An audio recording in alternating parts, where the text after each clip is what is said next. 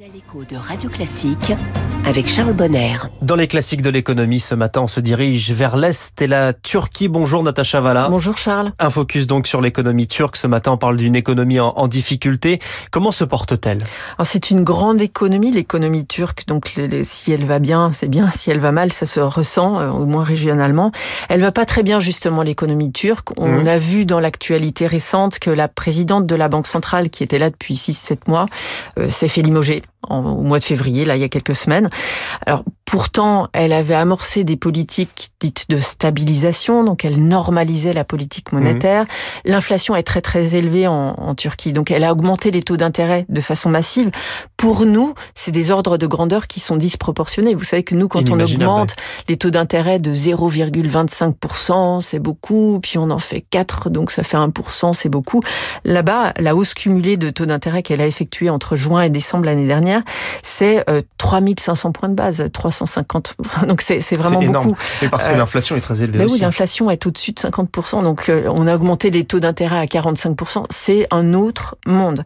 Donc l'Argentine, en réalité, c'est un pays où depuis, pardon, l'Argentine, parce que la, Turquie, ressemble à l'Argentine. C'est vraiment les deux pays exemplaires sur cette instabilité, cette volatilité qui doit être hyper pénible pour la population parce que on peut pas s'asseoir sur une valeur stable des salaires. On est obligé de, de prendre des décisions très vite, etc.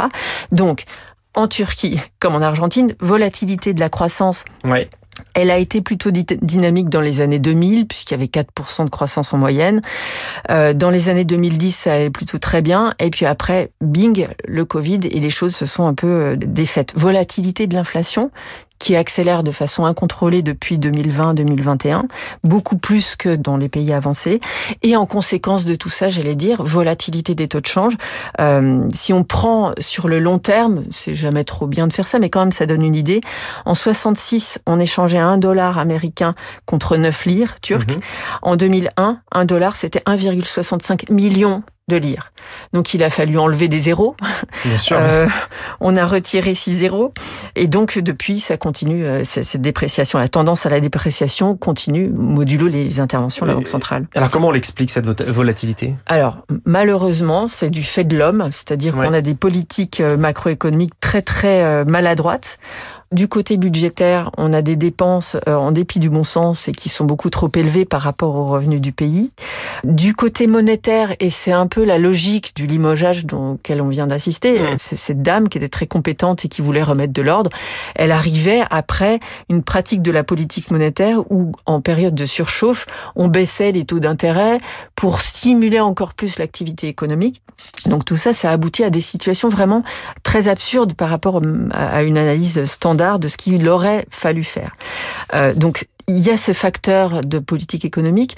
Le pays, en plus, coup de malchance, il y a quand même beaucoup de catastrophes naturelles en Turquie. donc ça, ça a un coût. C'est ça. Donc ça a un coût élevé en termes de points de PIB. C'est pourquoi on mobilise les finances publiques et c'est bien normal.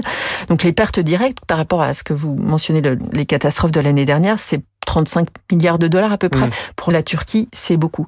Et donc tout ça, ça génère une crise de confiance domestique, mais aussi une crise de confiance euh, des investisseurs internationaux. Parce que c'est aussi une économie qui est très endettée, la Turquie. Mais oui, c'est ça le problème, c'est que ça fait un effet boule de neige. On a une crise de confiance qui donne lieu à une crise d'échange, et qui dit crise d'échange dit réaction nécessaire. Alors, quelle est la réaction possible pour euh, défendre une devise, la Banque centrale, qu'est-ce qu'elle peut faire? Elle peut euh, intervenir sur le marché d'échange. Alors, ce qui s'est passé en Turquie, c'est que le pays s'est endetté et a utilisé cet endettement pour aller défendre la lire sur les marchés.